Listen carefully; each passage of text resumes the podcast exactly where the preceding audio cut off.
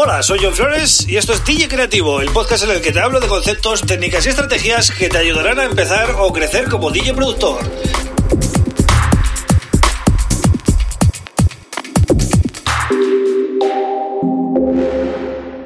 Hola, bienvenido, bienvenida a DJ Creativo. Mi nombre es John Flores y este es el episodio número 117 del podcast.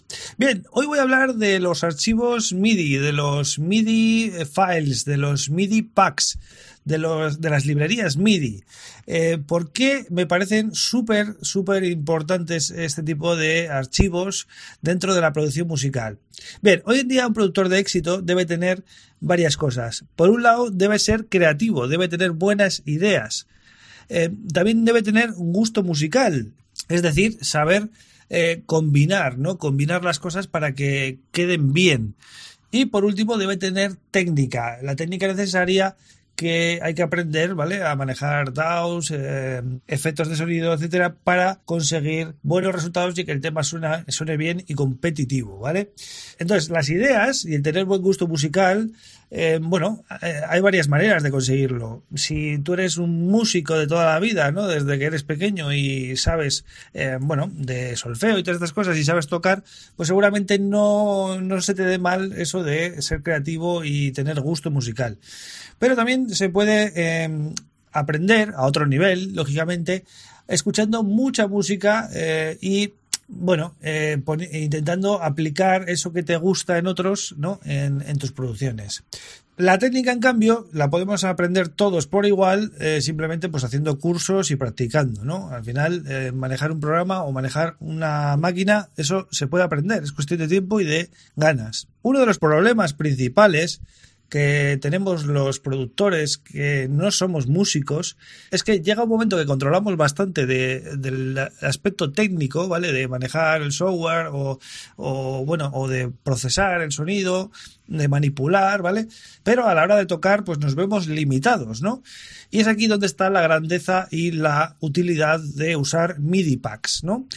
Si, por ejemplo, tenemos dificultades para tocar melodías, pues hay muchas eh, librerías de MIDI con melodías ya tocadas. En muchos casos están interpretados eh, esos eh, MIDIs por músicos profesionales que saben, ¿vale? Tocar de una manera fluida diferentes géneros y son capaces de conseguir melodías que nosotros hemos escuchado a veces, pero no seríamos capaces de generar por nosotros mismos.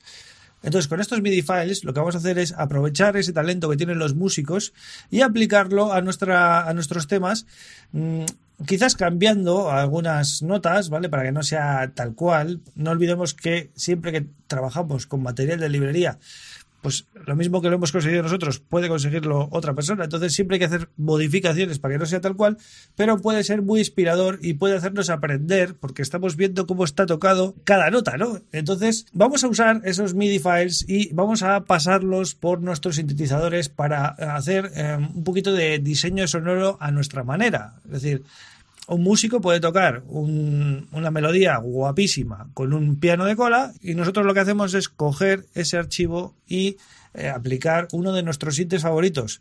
De esa manera, por lo menos, ya le estamos dando nuestro toque, ¿vale? Le estamos dando nuestra identidad. Y si cambiamos algunas notas o hacemos un loop en partes de ese archivo MIDI de tal manera que nos salga algo diferente, pues ya estaremos creando y estaremos aprovechando ese material para crear algo nuevo que funciona, ¿no? Pero al final los archivos MIDI valen para todo, tanto para melodías como bajos, como también eh, para hacer drums, ¿vale? Para hacer buenos groups también puedes trabajar con MIDI y sustituir esos, eh, esos sonidos, ¿no? Eh, tú vas metiéndole con el sampler a cada nota el sonido que tú veas, ¿no? Y vas haciendo kits, pero eh, partes de ese groove, ¿no? La verdad que es un recurso que recomiendo a todo aquel que empiece a producir ahora y no tenga un sistema para mm, poder sacar sus propias melodías o sus propios drums. Es mucho más efectivo que usar loops de audio, ¿vale?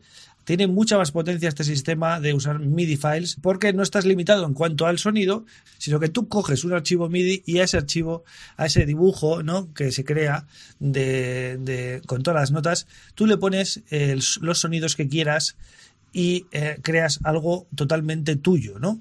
Así que quedaros con esto porque os va a ayudar muchísimo a crecer como productores. Buscar todos los MIDI packs que podáis del género que vosotros toquéis y seguramente os salgan cosas mucho más avanzadas de lo que estáis haciendo ahora, seguramente a no ser que seáis músicos, ¿vale? En ese caso no, no es aplicable este tip que os doy hoy, ¿vale? Pues hasta aquí el episodio de hoy, espero que os haya gustado y que eh, lo apliquéis en vuestro trabajo diario de producción. Ya sabéis que podéis suscribiros al podcast en cualquiera de, los, de las plataformas de móvil, ¿vale? Ya sea Android o iOS, tenéis Apple Podcast, tenéis Google Podcast y tenéis Spotify que está en las dos, ¿vale? Por cierto, muchas gracias a toda la gente que me está siguiendo en Apple Podcast, que he mirado las estadísticas y ha subido mucho, así Así que gracias por estar ahí. Y también a toda la gente de YouTube, ¿vale? Eh, muchas gracias por los comentarios. Podéis suscribiros, activar la campanita y aparte del podcast, pues tenéis los vídeos.